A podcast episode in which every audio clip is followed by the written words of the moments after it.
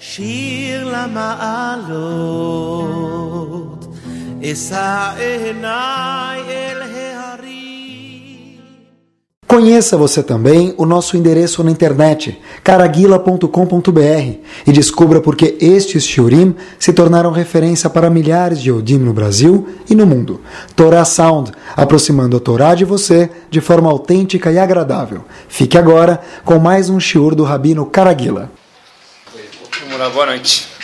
Queria ver com vocês, Bezerra Hashem, hoje à noite, algo que é nada mais, nada menos do que, de fato, fenomenal. Quanto mais a gente conhece o ser humano, mais a gente vê como esse, essa criatura de Hashem, talvez nós, somos curiosos. E a gente vai ver isso, Bezerra Hashem, também no enfoque da Torá Kedoshá. O Hazonish falou, ele tem muitas cartas que ele mandava para pessoas, e o Hazonish, Rav Karelitz, falou o seguinte, ele tem um livro chamado Emunal Bitachon, um livro que fala, obviamente, sobre fé. Ele fala que existe uma chokmah, uma sabedoria muito grande dentro da visão da pessoa. Um dos sentidos, que é o sentido da visão da pessoa, existe uma chokmah, uma sabedoria muito grande, disse o Razonish. Diz ele que, já em 1940, falou ele, que as pessoas vão tentar cada vez mais ver como funciona os olhos, a visão do ser humano, e as pessoas dificilmente vão chegar a fundo, entender por completo como funciona a visão. Razonish falou em 1950, obviamente, que a gente sabe que é verdade, que até hoje, 50 anos depois, meio século depois, cada vez se descobre mais como funciona a visão do ser humano. Nosso Shur Bezat Hashem vai se concentrar nesse sentido da pessoa.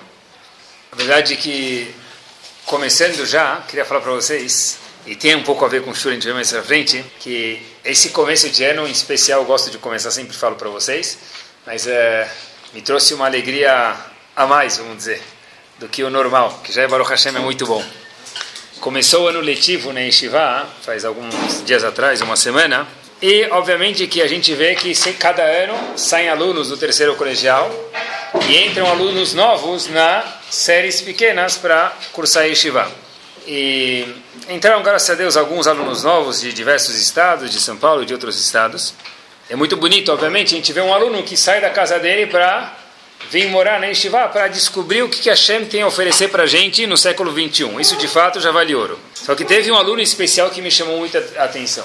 Eu não vou falar de onde ele veio, porque não tenho permissão, mas ele veio de algum lugar da Rio Santos, vamos chamar assim. Então, esse aluno da Rio Santos, quando veio para Yeshiva, eu falei, uau, que zehut, que mérito. Eu falei assim, por que mérito, Rabino? Estava dando aula para ele. Eu falei, como assim que mérito? Você veio da Rio Santos, vamos chamar o lugar dele, para estudar a Torá, e você deixou tudo lá para mim estudar a Torá. De fato, é um grande mérito. Ele falou que da casa dele para Yeshiva demora, porque eles vão, eles vão pela Rio Santos, como eu falei para vocês, demora sete horas para chegar lá. Eu falei para ele, quer ver qual é teu mérito? Quantos Yehudim tem lá? Quantos Yehudim tem lá? Não é baleia, porque baleia ele ia falar que tem milhares de Yehudim. Quantos Yehudim tem lá? Aí ele falou, Rabino, eu não sou o único, tem muito mais gente. Eu falei, quem tem? Ele falou, tem eu, um médico e mais uma senhora. Eu, Uau, tá vendo? Olha, tem três Yehudim. Sinagoga, obviamente, que não tem. A única coisa que tem lá na cidade dele, para excellence, é o quê? Mikve, próprio mar, né?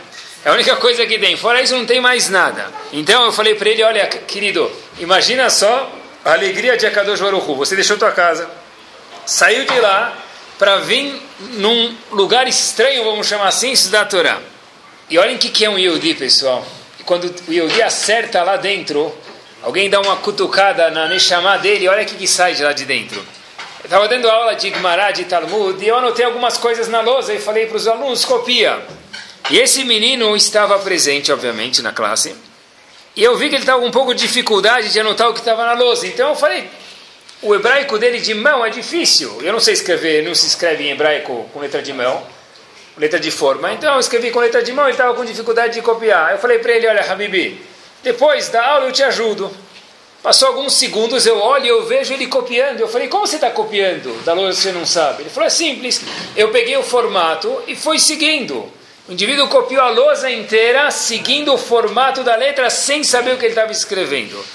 De fato, meus queridos, isso é um Yehudi de verdade. Isso é um Yehudi quando chega a querer alguma coisa e toca na Neshama da alma da pessoa. Estive pensando quando estava ensinando ele, que deve ser isso que a Gumara disse. A Gumara fala que tem algumas pessoas que Hashem chora por eles. Um deles é aquele que não pode estudar a Torá e estuda. Talvez quando eu olhei para esse aluno eu falei, é isso mesmo, Hashem deve estar chorando de alegria mesmo. É alguém que não tem nenhuma condição para estudar a Torá e está dando tudo para estudar. Isso, ali, Hashem, de fato, chora de alegria. A Gemara conta para gente, no Tratado de Gitin, página 45a, havia um Rav chamado Rav Ilish. A gente nunca escutou o nome dele, provavelmente. E o Talmud conta para gente que ele foi sequestrado. Rav Ilish foi sequestrado, foi preso, foi levado por pessoas. E havia perto de Rav Ilish um homem que entendia a conversa dos animais, entendia a língua dos animais, o falar dos animais. Passou um pássaro lá, diz o Talmud para a gente, mais precisamente um corvo. E Rav Ilish pergunta para esse indivíduo do lado dele, vamos chamar ele de fulano, não era Yudi, porque não era Yudi, era fulano, não era Uven. Falou para ele, Habibi, o que, que os pássaros estão falando? O que, que esse corvo está falando, esse pássaro está falando? Então, o indivíduo do lado dele falou, olha, o corvo está falando as seguintes palavras, assim diz o Talmud. Ilish barach, Ilish barach. Quer dizer, eles foge, eles fogem. Em outras palavras, é tua chance agora de fugir do cativeiro. Disse Raviris para o indivíduo, Habibi, os corvos, a gente sabe desde a Teva de Noah, são o quê? Kazab, mentirosos. Eu não vou fugir porque eu não acredito neles. Veio uma pomba, e eles de novo estavam no cativeiro, e pergunta para esse indivíduo do lado o que, que a pomba está falando. E o indivíduo diz o seguinte: eles barach, eles barach. Então, Raviris falou: opa, a gente sabe que a pomba a gente pode confiar nela, e se a pomba está falando para mim fugir, é uma razão para mim fugir.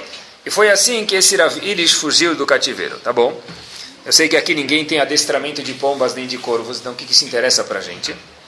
O que interessa é o seguinte: Rabbi Akiva Eger foi um gigante que viveu nos anos de 1700.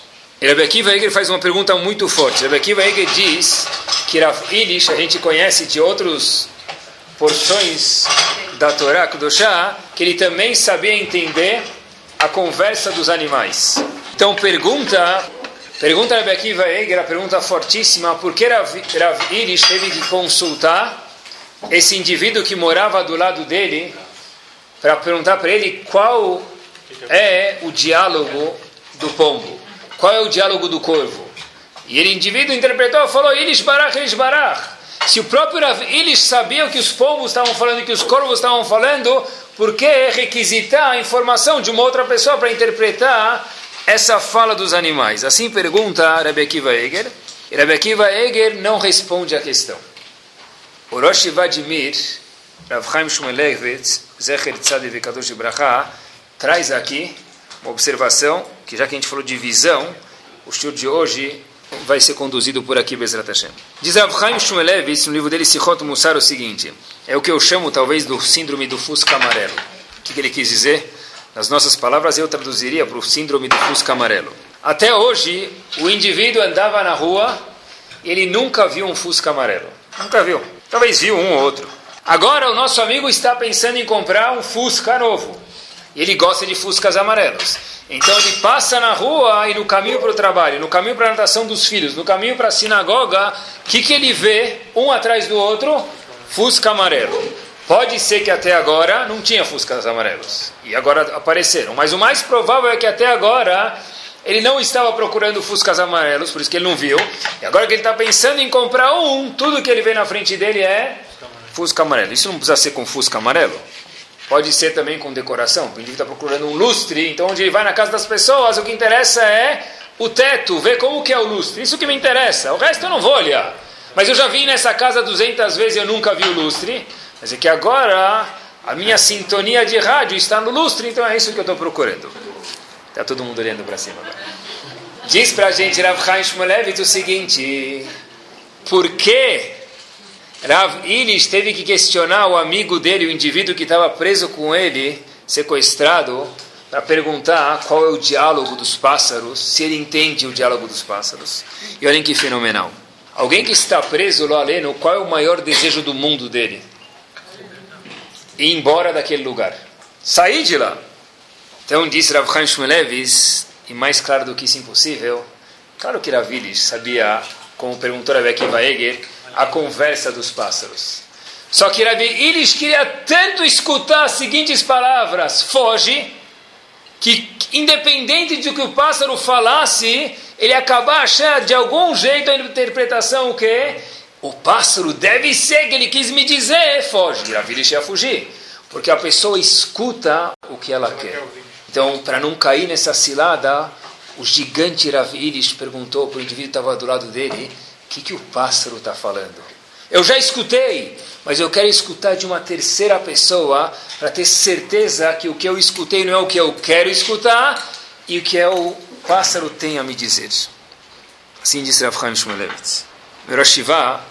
Contou já, eu lembro quando estava no Shivá, talvez eh, dez vezes, se for pouco, a seguinte história que conto para vocês. Ele contou que, alguma, que tinha um aluno que era muito bom, estava estudando no Shivá com a gente, e esse aluno era uma pessoa muito inteligente, fora do comum. Ele estava progredindo demais. E os pais deles, desse menino, queriam tirar ele da Yeshiva. Então o rabino falou: Olha, deixa eu tentar falar com teus pais, você está progredindo muito. Talvez a gente consiga convencer eles para você ficar mais algum período estudando aqui na Yeshiva, um pouco mais de Torá. Então os pais vêm, conversam e ele explica: Olha, teu filho está progredindo bastante, a gente queria você desse a oportunidade de ele estudar mais um pouco, ele vai, pode crescer muito nesse próximo período, etc. e tal. Ele é muito inteligente, etc. e tal. Aí os pais falam, é verdade, o senhor tem razão, pá, pá, pá, pá. E o rabino começa a ficar feliz e fala, puxa vida, a gente conseguiu convencer os pais. Ele contou que foi exatamente assim. Os pais saíram da sala dele, falaram para o filho, filho, pronto, vamos embora. Mas eu, o rabino falou assim, como assim? A gente conversou, vocês entenderam? E os pais viram para o filho e falam: O seu rabino falou que você é tão inteligente que você já progrediu bastante aqui nesse vai e já está na hora de você ir embora. Onde que a mensagem ficou, quando a gente quer escutar alguma coisa, a gente vai conseguir distorcer com um grande Chokhmah que Baruch Hashem todos nós temos, de escutar exatamente o que a gente quer. A pessoa só escuta o que ele está predisposto a escutar. Por isso que em muitos casos, pode ser familiarmente ou com os filhos ou o que for, entre uma terceira pessoa. Por quê? Porque a terceira pessoa pode falar, ah, eu estou vendo o que vocês estão falando. Quem fala muitas vezes não entende o que ele está falando, porque é o que eu quero falar, é o que eu quero ouvir. Uma terceira pessoa, entre aspas, algum tipo de mediador, ele consegue ajudar a conciliar. A regra que sai daqui é que nós vemos as coisas conforme nós estamos predispostos a ver. Quer dizer, as coisas não são de um certo jeito. As coisas são das forma, da forma que a gente está pronto a ver ela. Estava outro dia dando uma olhada naquela revista Seleções, diz que conta que tinha um, tinha um casal e foram no parque e a mulher viu um riacho pequenininho e a água estava tão bonita que a mulher falou para o marido: é impossível que isso é água natural. É impossível. A água estava tão branca, tão bonita, ela falou: é impossível que era água natural. Ossos do ofício, aquele pedaço lá das seleções. Chega a mulher fala para o marido: Olha, quer confirmar? Vamos perguntar para o moço que cuida aqui do, do parque. Foi lá, perguntou para o indivíduo, o indivíduo não entendeu a pergunta. Chegou a mulher e falou: Olha, do que, que é feita essa água? Aí ele falou para ela: Minha senhora, é, pachut, água 2O, duas moléculas de hidrogênio e uma de oxigênio. Vira a mulher para o marido e fala: Te falei? Não era natural, tá vendo? É duas de hidrogênio e uma de oxigênio. Em outras palavras, é isso aí. Se você quiser escutar branco, você vai escutar branco, nem que a pessoa te fala que isso aqui é mais preto de qualquer coisa que você já viu na sua vida, ou vice-versa. O mais bárbaro de tudo é que a gente só olha o que, é, o que tem assim no nosso foco. O mesmo cenário, N número de pessoas vê de N formas diferentes. Esse menino que eu contei para vocês, da Rio Santos, estava presente uma vez, agora, semana passada, num shiur, eu estava dando um shiur para toda Yeshiva, me pediram para dar na primeira semana, um shiur assim para todo mundo.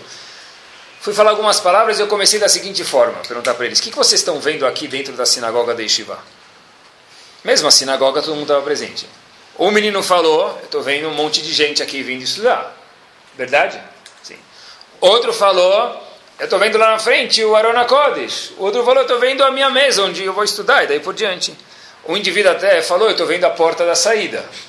Cada um dentro do mesmo Cris vê coisas diferentes. Até que esse menino falou, eu estou vendo aqui dentro uma oportunidade de eu crescer e ver o que quer dizer Yahadut de verdade. Dentro do mesmo lugar, cada pessoa enxerga o que for outra, de uma outra forma. No mesmo lugar, eu posso entrar dentro de uma casa uma pessoa que gosta de quadros vai olhar para o quadro, a pessoa que gosta de arquitetura vai falar, olha, quantos graus a parede está inclinada daí por diante. E quem não entende nada vai falar, olha, por quanto você quer vender, porque eu sou um corretor, só me interessa o preço, eu não quero nem saber nem os graus, nem a parede, nem os quadros. Eu quero passar essa casa para frente. Cada pessoa dentro de um mesmo lugar enxerga as coisas de uma forma diferente. Talvez foi isso que o Razonich quis dizer. Olha a visão da pessoa. A visão da pessoa fora fisicamente, como a pessoa enxerga as coisas de uma forma física, o mesmo cenário, cada pessoa enxerga isso de uma forma diferente. Duas pessoas podem ir no mesmo casamento. Mesmo casamento. Uma volta, parece um carro velho quebrado reclamando de tudo. E outra pessoa fala, estava lindo. Foi o mesmo casamento. Uma pessoa que está de bem com a vida vê as coisas bem. Uma pessoa que está ruim, ela acha reclamações em tudo. Duas pessoas vê um, alguém da comunidade, agora pode ser eu vendo, fazendo uma coisa não legal. Tava lá uma moça com a meia calça rasgada na festa. Tava feio. Tava o homem com a gravata do Elvis Presley. Tava brega. Então, eu tenho duas formas de agir no mesmo cenário. Ou eu vou e falo Lachonara dela ou dele. Ou eu vou e posso fazer um mitzvah de resto. Talvez uma pessoa pobre, eu vou comprar uma meia calça e dar uma gravata nova para ele. O mesmo cenário tem duas formas de ver. Depende do que, que tem na minha cabeça. Se é uma pessoa que está procurando oportunidades de mitzvot, eu vou transformar aquilo em resto de bondade. Caso contrário, eu transformo aquilo na pior haverá do mundo, que ela chonará. Tudo depende do que tem dentro da cabeça de cada um de nós. E a maior prova disso, uma das parashot da Torá, Hashem vem conversar com o maior profeta que teve nos Goim. Qual foi o maior profeta? Todo mundo sabe isso, até uma criança sabe, que o mega profeta que houve dentro dos Goim foi Bilam. Bilam foi o maior dos profetas que houve, e mesmo se fosse Yehudi, na verdade, Bilam, a sintonia de profecia que Bilam tinha era algo fantástico. Bilam foi a única pessoa no mundo que um animal falou com ele. Não teve nenhum animal que falou com nenhuma pessoa, exceto Bilam. Bilam foi o animal de Bilam, o burro de Bilam, o jumento dele, foi conversar com Bilam. O que, que o burro de Bilam falou para ele? Não era uma coisa normal e nunca foi. Diz o burro, burro de Bilam, perguntou Bilam, vou atacar os Eudim ou não vou? Bilam estava contratado para atacar os Eudim. Disse o burro de Bilam, Lotelechimahem, não vai com eles. Um burro falou com uma pessoa, quer dizer, não é de cair do cavalo, mas seria de cair do burro, pelo menos. Um burro falou para uma pessoa e falou para ele, olha, não vai atacar eles. Qual foi o próximo passo? Bilam dirigiu e foi atacar as pessoas. Mas como pode ser? Pergunta Rashi. O burro falou para você não ir, você perguntou e um animal nunca falou na história. Foi o único. 5.700 e bolinhas anos nunca falou o animal com o ser humano. O burro falou Lotelechimaem. Não vai. Diz Rashi, simples. Que, que Bilam escutou? Não vai com eles. Ah, claro. O meu burro falou. Simples, o meu burro é do, chefe do meu marketing, disse Bilam. Ele falou para não ir com vocês. Porque vocês são pessoas simples. Eu quero um comitê mais chique para me acompanhar para atacar os Eudim. Quer dizer, quando o burro de Bilam falou, não vai, o que, que o Bilam entendeu? Não vai com vocês, quer dizer o quê? Com pessoas simples. Se for pessoas mais chiques, o comitê mais refinado, com bigode mais puxado, aí sim pode ir. Quer dizer, de novo, que, que Hashem devia ter falado para Bilam então? Não tem o que falar, porque quando a pessoa quer escutar que ele tem que ir, mesmo que o animal vim falar com a pessoa, que é um nes gigante, é um milagre gigante, a pessoa vai escutar o que ela quiser. Bilam, óbvio que racionalizou tudo isso, falou, eu sou o maior Navi do mundo. O maior Davi do mundo sou eu, fora Moshe Rabbeinu. Meu nome vai estar escrito na Parashá, em Parashat Balak, para o resto da eternidade. Os Eudim, inclusive no Brasil, vão estar lendo isso no século 21. Eu sou uma pessoa importante, eu não vou ir com eles? Óbvio que deve ser que Hashem quis dizer que eu sou tão respeitoso que eu preciso procurar pessoas mais chiques para ir. Mas óbvio que eu tenho que ir. Em outras palavras, a pessoa escuta, ela ouve, ela vê o que ela está predisposta a ver. Isso me lembra uma história, uma história aconteceu, tem um bairro, bairro chamado Shari Hesed, olha para a gente ver quando que, que uma cabeça limpa vê as coisas de uma forma linda. Tem um bairro em Jerusalém chamado Shari Hesed, e a história aconteceu exatamente assim, tinha um indivíduo chamado Levi, Não é Reuven porque a história é verídica. Então o nome dele é Reuven, é Levi. E esse Levi fala que ele trabalhava todos os dias com a mesma monotonia. Ele ia lá, limpava as ruas, voltava, limpava as ruas, voltava, limpava as ruas de Jerusalém, estava cansado já. E ele sempre se questionava, quando os meus filhos crescerem e perguntarem no formulário da escola, ou alguém perguntar, qual a profissão do teu pai? O que eles vão responder? Lixeiro? Tenho vergonha de mim mesmo. Ele próprio conta que um dia as coisas mudaram. Ele estava limpando as ruas de Shari desse bairro, e bateu um vento. E não só que ele já era um lixeiro que estava mal consigo mesmo, que desarrumou tudo e ele tem que o quê? Varrer tudo de volta. Então ele ficou chateado, chegou em casa, sabe, vou ter que chegar em casa mais tarde ainda, ele escuta uma frase, um zum zum atrás dele, Oh, eu tenho inveja de você. De mim não é. Ele tem inveja de um lixeiro que o vento desarrumou tudo, ninguém vai ter. Ele continua varrendo. E alguém fala, é você mesmo, eu tenho inveja de você. Ele fala, Razito, quem, quem é essa pessoa? Inveja de mim? Ele olha para trás e vê uma pessoa bem vestida, com fraque, arrumado, bonita. Fala, olha, o senhor parece ser uma pessoa normal. Está com inveja de mim por quê? Disse ele o seguinte, você sabe que você está limpando as ruas de Jerusalém. Aqui é nada mais, nada menos do que que a casa de Akadosh Baruch Hu. Você, de alguma forma ou outra, tem algo que nós não temos. O zehut de limpar a casa de Akadosh Baruch Hu durante todos os dias e mantê-la limpa. Disse ele que ele ainda continuou, esse Ariel, esse Levi, me permitam, continuou ainda arrumando as ruas, mas falou: meu trabalho foi visto de um enfoque diferente. Agora eu não era mais um lixeiro, era alguém que varria as ruas do palácio da casa de Akadosh Baruch Hu. Eu via o meu serviço de uma forma diferente. Perguntou esse moço, para quem deu o comentário, qual é seu nome? Perguntou Levi. Se ele, meu nome é Arié. Arié do quê? Arié Levin. Arié Levin, para que vocês saibam um pouquinho de quem era Arié Levin, quem foi, ele, uma das coisas, ele é o sogro, foi, faleceu, do Rav Eliashiv, que hoje tem 103 anos de idade. Quer dizer, para ter uma ideia, uma faísca de quem é esse gigante. Ravari Levin, sogro do Rav Eliashiv, Shlita falou, olha, você não está varrendo o chão, você está limpando a casa de Akadosh Baruch Hu. É transformar um lixeiro num objeto de mitzvah, transformar uma vassoura num lulav. Foi isso que Ravari Levin fez.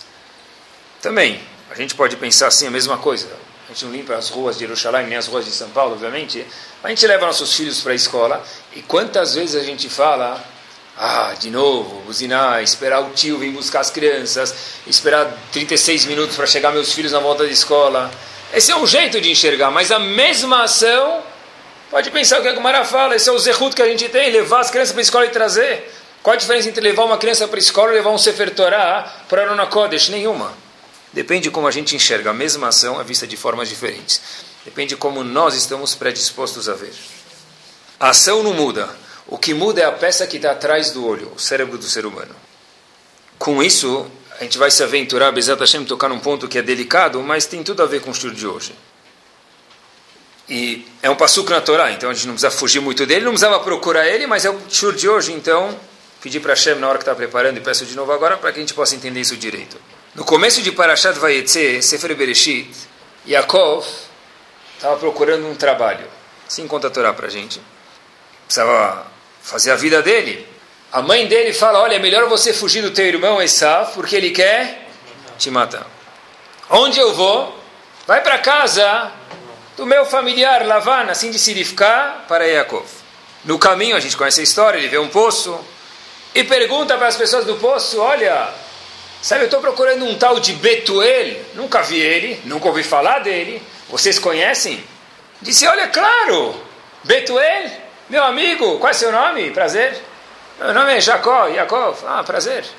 Não só você é homem de sorte, aí lá no fundo, olha lá uns 323 metros lá atrás, tem uma mocinha chegando com os camelos. Tá bom, o resto é história. Quem chegou? Rachel. Chega Rachel, Yaakov e Rachel. Diz o Pasuk, Parashat Vayetze, confirmem depois, Perek Haftet, Pasuk Yud e Yudalef. Vou ler um pedaço de cada Pasuk. Vayagel a Even Melpiaber, Yaakov levantou a pedra do poço, onde iam dar água para os animais. Vayashk etson Lavan, ele deu água para beber para o rebanho de Lavan, de Rachel. Diz o Pasuk, um Pasuk a seguinte, Vaishak Yaakov le Rachel, Vaisait Kolovayevk. Yaakov olhou Rachel, deu um beijo nela e começou a chorar. Tá bom? Eu estou lendo a traduzida. Eu vou fazer uma pergunta óbvia. Ah, bitolados. Rabinos barbudos bitolados. É isso aí. Século 21. Cai na real, Rabbi. Por quê? Maktub, está escrito na Torá. Não é um perush. Não é que perush? Traduz. Não sabe ler, vai, vai fazer aula de hebraico. Vaishá que Yaakov Rachel. Atinibose. Que Yaakov deu um beijo em Rachel. Ele não estava casado. O fato é que é só ler a Torá. E ninguém discute com isso. O que, que ele fez? Trabalhou sete anos para Leá, foi enganado, mais uma semana e depois casou com Rachel. Pode dar beijo? Rabino do século 21 bitolou, porque Yaakov, Akadosh, um dos avós, beijou. Tá bom, mais do que isso é pesado, é light demais, mas isso pode. Tá bom, pergunta talvez cabia. Boa pergunta, talvez. E antes da gente responder, a gente tem que saber que não tem nenhuma vergonha dentro da Torá. Porque se a Kadosh Baruch tivesse alguma coisa que incomodasse ele, que não existe, o jeito mais fácil era não escrever. Quer dizer, vou, a gente vai Bezat Hashem responder essa pergunta, mas que a gente sempre tenha na nossa cabeça, como a Torá conta isso para a gente? Porque tem uma resposta, talvez a gente não saiba hoje, Bezat Hashem, nessa a gente vai saber. Mas pode ser que tem uma resposta. Se não tem, é porque a gente não sabe. Porque se tem alguma vergonha e a Kadosh Baruchu tivesse medo, era só apagar aquele passuco. Era só não escrever que ninguém nunca ia saber. Mas voltamos, Hashem escreveu que ele beijou, Yaakov beijou Rachel. Como pode ser? Alachot Nida, uma das alachot mais graves, Chayev Karet. Não estava casado. Yaakov, como passa pela cabeça que ele fez uma coisa dessa? Ótima pergunta. Eu espero que a resposta também seja boa. Vou contar para vocês uma pequena Gemara que Rav Chaim Shmulevitz traz e acho que a resposta fica dissolvida. A pergunta nem existe mais. Rav Chaim Shmulevitz traz uma Gemara, o seguinte. Havia um Rav chamado Rav Yoshua ben Prachia. Rav Yoshua ben Prachia contam para gente, conta o Talmud para gente, estava indo com os alunos dele viajando. Ele foi bem recebido pelo dono da casa junto com os alunos. Abeshua Ben Prachia foi muito bem recebido e falou as seguintes palavras para as pessoas. Assim conta o Talmud para gente, assim traz Rav Chaim Shumelevitz. Kamana'a achsaniazo. O Shumelevi, olha, essa pousada foi muito gentil. Aqui a gente foi muito bem tratado. Só que a palavra achsania pode querer dizer, trazer, tentar traduzir para o português, pousada ou a dona da casa. Quanto bonita foi a pousada, achsaniazot. Talvez a gente possa falar, não sei se dá para falar assim para o português, mas eu pensei, ó, oh, que mulher! Poxa, olha como ela foi gentil. É isso que ele quis dizer, né, quando ele falou que mulher. Olha como ela foi gentil. Ela levou, serviu para a gente de manhã labne. No almoço tinha merche, esperou seis horas depois da noite serviu um galage. Ela foi super gentil, cuidou da gente muito bem, de graça, muito gentil. Havia um indivíduo que era aluno de Rabi Shua Ben Prachia, diz Rav Chaim Shmuelevitz, e falou o seguinte, Rav, Kamanach Saniazó, que mulher? Os olhos dela eram feios, como você me fala que ela é bonita? Rabi Shua Ben Prachia nunca quis dizer que ela era Miss Brasil, Falou que ela foi gentil, isso que ele quis dizer quando ela falou em português, traduzindo que mulher. O aluno, o que, que escutou? Fisicamente, ela não é tão bonita assim. A mesma frase foi de um louvor para um crime. Arayot, está olhando a mulher do vizinho, a mesma frase. A Joshua Ben Bracha falou, olha que boa, olha que gentil ela foi com a gente. E o aluno entendeu o quê? Poxa, Miss, Miss Brasil, mas não é nem tua mulher. Por que o aluno entendeu essa frase dessa forma? Porque na cabeça do aluno tinha pritzut, tinham ideias não puras. Então quando eu escuto a palavra mulher, eu relaciono com o quê? Com o que tem na minha cabeça. onde o Rava Kadosh, Abishua Ben Prachia, nunca pensou na cabeça dele em falar isso. Ele falou, olha, essa mulher é gentil, que mulher? O que quer dizer que mulher? É uma mulher que foi gentil, que cuidou de, de mim, dos alunos. Essa mulher merece um louvor. A mesma frase vai de um Shevach, de um louvor, para Gilu Arayot. Depende do que? De quem está escutando, o que, que a pessoa que está escutando tem dentro da cabeça dela. Como Yaakov beijou Rachel, primeira coisa, o Passu conta para a gente que ele chorou, logo depois que ele beijou. Por que ele chorou? Porque ele viu que ele não ia ser enterrado junto com ela, assim diz Rashi, uma das explicações. Que se fosse um beijo, que nem pode passar pela nossa cabeça, mas entre parênteses, vai. Se fosse um beijo, só um beijo de hoje em dia, quem está pensando em você enterrado com ela? Mas tá, amigo, quem que Ló Aleno não pode nem comparar, viu? A, a noiva, o que for, ah, eu não vou ser enterrado com ela. Que enterrado com ela? Que você consiga viver com ela, não ser enterrado com ela. Quem está chorando agora? Quer dizer, Yaakov estava vendo o quê? Está pensando no fim já? Yaakov estava vendo o que, meus queridos? Estava vendo que aqui tem Bnei Israel, tem 12 tribos, parte delas vão sair daqui.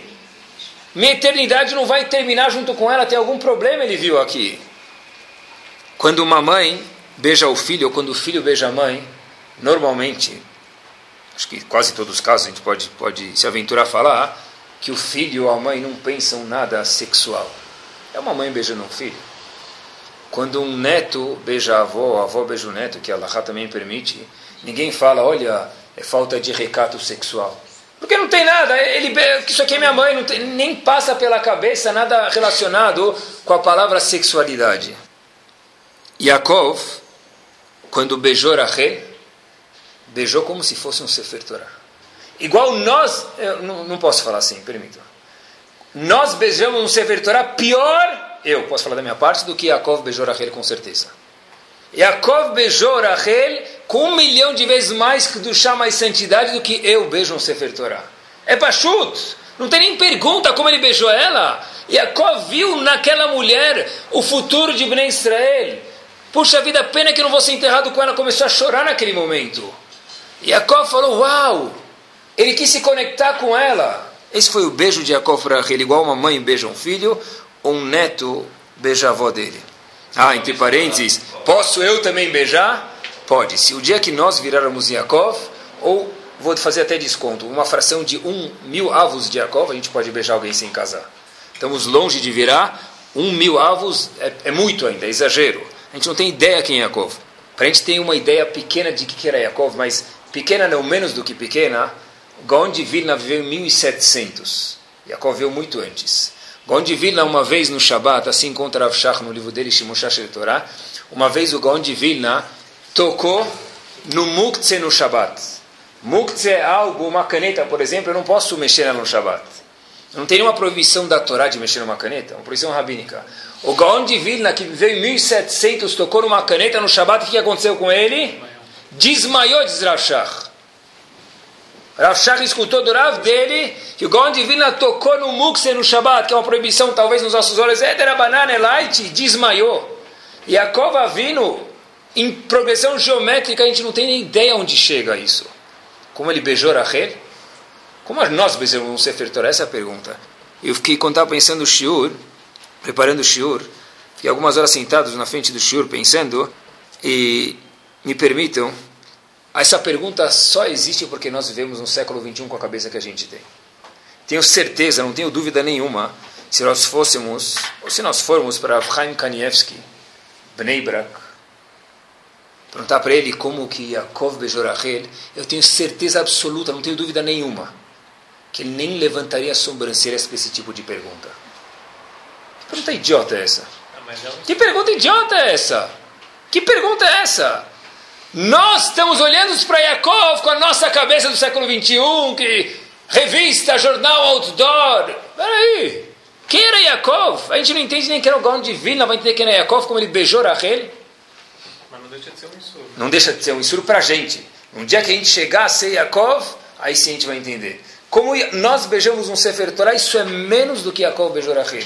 Talvez, talvez a gente possa entender um pouquinho uma pessoa que trabalhou e o sonho dele era doar um Sefer Torah para o Beta Knesset. e ele economizava de fato mil reais por ano. Ele demorou alguns anos para poder entregar um Sefer Torah Beit Knesset.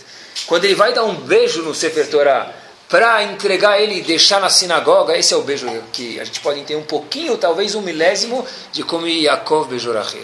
Mas e como Rachel Ela entendeu, e a Rachel viu... Ela não tinha ainda. Bom, primeiro que Rachel não era Yehudiá, vamos chamar assim, mas Rachel viu dentro daquele homem algo que não era um homem. De novo, eu, eu sempre falo isso para meus alunos, se a gente, eu sei que eles não usavam crocs, mas se a gente visse, eu não tenho dúvida nenhuma do que eu vou falar para vocês, Yaakov andando de crocs, eu sei que ele não usava, tá bom? Mas só para que a gente possa entender.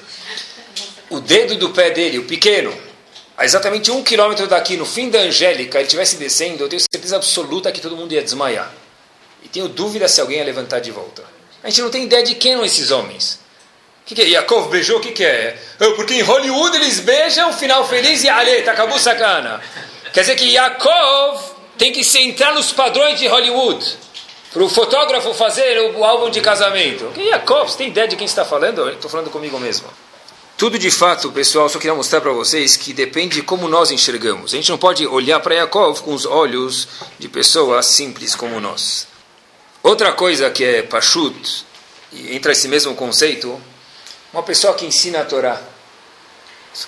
Escutei isso de Rav, Rav Gifter algumas vezes, parece que ele costumava falar muito isso. Isso aqui marcou e mudou meu jeito de, de ensinar a Torá. Eu, quando vi essa frase, mudou meu jeito de agir. Rav Gifter uma vez perguntou para alguém: O que, que você faz? Ele falou assim: parece tipo Hazito, em Yiddish Nebach. Eu ensino Torá. Rav Gifter olhou para ele e falou o seguinte: A Kadosh Baruch Hu, qual o título dele? A gente fala todo dia isso de manhã. Amelamet Torah o título de Hashem é o quê? Que ele ensina no crachá de Hashem. O que está escrito na carteira de trabalho de Akadosh Baruch Hu? Registrado como função.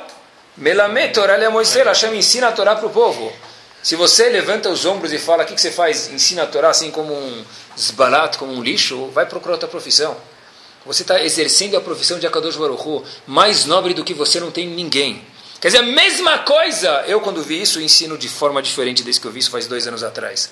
Quando a pessoa fala, puxa, olha o que eu estou fazendo, eu não estou ensinando Torá.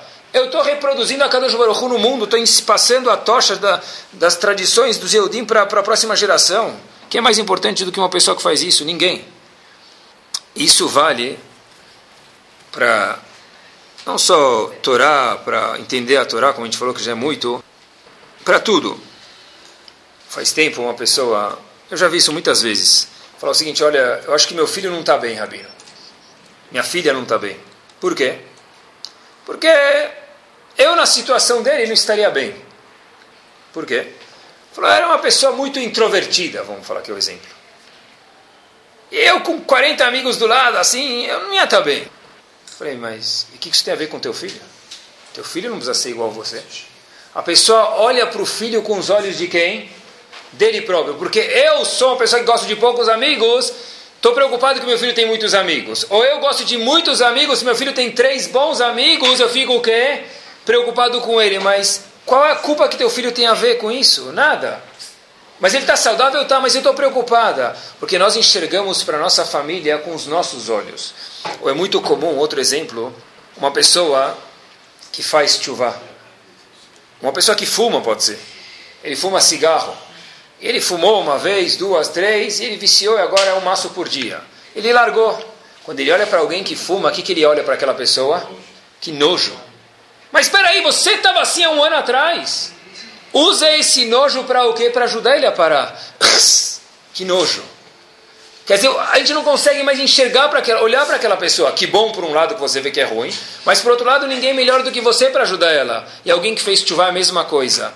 Até o ano passado eu não cumpria Shabat, esse ano eu cumpro. Quem, cumpre, quem não cumpre Shabat agora é um lixo. Tá certo que ele tem que mudar e não se questiona isso. Mas justo você escolhe como enxergar a situação. Ou ele é um lixo, ou puxa vida, olha, eu estava no mesmo caminho que ele há um ano atrás. Ninguém melhor do que eu para ajudar ele. Tudo depende, pessoal, como a pessoa enxerga a mesma situação. Moshe Rabbeinu, o Mará conta para gente que quando ele saía da tenda, a conta para gente isso, quando ele ia da tenda para falar com Hashem, de falar com Hashem para a tenda, os Eudim todos moravam juntos. Imagina só, pessoal, a gente mora no mesmo bairro, falar ah, tem muito, muita gente aqui, todo mundo fica olhando, já sente meio a pressão, assim, a pessoa já perde fica com uns dois centímetros de espaço, né? Estão olhando para meu sapato, para minha roupa, para meu carro, para ter que estar todo dia sair penteado no elevador até. No elevador não dá mais para ir despenteado, por quê? Quem tem cabelo ainda. Por quê? Porque os vizinhos, está cheio de vizinho olhando. Então Moshe Rabbeinu, onde ele estava? Moshe Rabbeinu estava no meio de todo mundo, conta a Gumará para a gente. E quando Moshe Rabbeinu passava, o que, que falavam sobre ele? O que, que falavam sobre Moshe Rabbeinu? Nada? Não, difícil. Um Yudi não fala nada quando vê outro é muito difícil. Não existe isso. Essa, essa essa realidade não existe. A Gemara conta pra gente que haviam dois tipos de pessoas, a Gemara conta pra gente. Que havia algumas pessoas que falavam, uau, esse é o cara. Esse é o cara. Olha, ele está preocupado com a gente. Ele vai da casa dele para o lugar onde Hashem fala com ele. Receber mensagens para passar para a gente. Nunca vi uma pessoa tão submissa a Hashem e ao povo como ele. Só que havia outro grupo de pessoas que eram mais divertido e é o mais legal. Falavam, uau, Sartena Albak Moshe Rabbeinu. Parece que o Talmud conta para a gente que Moshe Rabbeinu era um pouquinho mais rechonchudo, um pouquinho mais volumoso, vamos chamar assim, com todo respeito. E aí eles falavam, Shuf, olha aí, tá vendo aí? Moshe Rabbeinu. É da onde? Da onde ele acaba? Deve ser que ele comeu aquela carne da Argentina lá. É, Argentina. Argentina é vocês que comem. Moshe Rabbeinu trouxe carne da Suíça, meu amigo, Geneve. Chef Pierre veio fazer para ele. Por quê? Porque Moshe Rabbeinu... Está escrito assim no Talmud. Moshe Rabbeinu, o que, que ele fez? Ele construiu o Mishkan. É, o Mishkan era feito só, menor era de ouro. Bilhões de dólares. É bilhões de dólares. Tá bom, tá bom, tá bom. Ele prestou as contas. Mas uns tostões sobraram, vai. Cá entre nós. Para fazer um churrasquinho, beber aquele vinho francês, Aquele baratinho de 3 mil reais a taça, coisa simples. Sobrou para Moshe Rabbeinu, vai. Sobrou para Moshe Rabbeinu. Por isso que ele é um pouco o quê? Assim um pouquinho mais fofo, mais robusto, mais caprichado, mais bonitinho. Obviamente que Barbenat, sem querer falar mal de Moshe Rabbeinu, sem querer falar mal, Deus me livre. Então Moshe Rabbeinu era tzadik ou era Arashá? O que, que ele era? Não, não, Rachá não, nunca quisemos dizer isso. Só algum um dinheirinho ele pegou do Mishkan, alguma coisa sobrou. Diz o Talmud para a gente, cola. Você olha para o outro conforme os seus defeitos. Quem sabia que podia trabalhar ele próprio num lugar que rodava milhões de dólares lá, bilhões de dólares sem roubar nada, olhava para Moshe Rabbeinu e falava, uau, esse é o homem. Se é que pode chamar uma pessoa assim de homem, era um anjo. Outras pessoas que certeza que no posto de Moshe Rabbeinu teriam embolsado um pouco de dinheiro, olhavam para Moshe Rabbeinu e falavam o quê? É impossível que ele não embolsou. É impossível, por quê? Diz o Talmud para a gente que algo que talvez hoje na psicologia se descobriu, nem sei se descobriu, Cola posel bemumô passur. Toda pessoa que olha o outro e acha um defeito nele, é porque você próprio tem esse defeito. E dentro de um mesmo Moshe Rabbeinu você pode achar um anjo, ou pode achar lo aleno has shalom, me permita uma palavra, uma pessoa desonesta. E a gente escuta, não de Moshe Rabbeinu, a gente escuta isso. Ah, tem tal pessoa que ele é presidente da escola, da sinagoga, da instituição. Olha como ele é gentil. Gentil? Você não sabe, ele só faz isso porque o nome dele aparece lá, tal escola, ele assina as cartas, toda, toda a comunidade recebe a carta dele, na primeira folha da revista aparece presidente tal pessoa.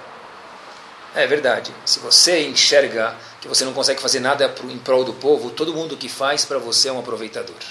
E se você é uma pessoa que é tzadik, você vê pessoas e fala, uau! Isso mostra quem somos nós. Os nossos olhos, como falou Hazanish lá atrás, é, é muito mais do que nunca a gente vai entender perfeitamente, porque o problema, pessoal, não é o olho, é a peça que tem atrás do olho, é o cérebro. Isso é o problema ou melhor, o louvor? Muitas vezes a gente escuta isso. Olha como o rabino de tal Knis, ele é gentil. Gentil? gentil? Ele é gentil? Ele só é gentil com quem tem dinheiro. E outras pessoas falam que de fato ele é muito gentil mesmo. Porque se eu enxergo que tudo na vida é um, uma grande cifra, eu olho para ele, deve ser que se ele está ajudando alguém, tem algum interesse monetário. Porém, se eu sou uma pessoa pura e eu falo, puxa vida, dá para ajudar outras pessoas. Então, quando alguém vai lá e olha, alguém faz uma bondade e fala, olha que coisa de se orgulhar. E isso que Ramim contam para gente, que por um lado, a mesma coisa pode virar Shrechem Israel, quanto bonito que é o que está no Tefilin de Akadosh Baruch que povo lindo. E por outro lado, pode virar a maior vergonha do mundo. Depende de quem enxerga, quem olha para isso, pessoal. E a Torá conta para gente, Ramim conta para a gente, Ur-e Betuv Yerushalayim. A nossa obrigação no mundo é olhar o bem dos outros, olhar as coisas boas. Mas para olhar as coisas boas, a pessoa precisa trabalhar a própria personalidade dele. Que Bezerra a gente possa melhorar, quando a gente olha para as outras pessoas e acha defeitos, é que a própria pessoa tem defeito, mas certeza, se a pessoa achar louvores nas outras pessoas, é porque ele próprio é uma pessoa de ser louvada, que exatamente a gente possa trabalhar e crescer e olhar a Torá, a nossa vida, a nossa comunidade de uma forma mais pura e mais bonita. Amém. Torá Sound, desde 2001, aproximando a Torá dos Yehudim e de você.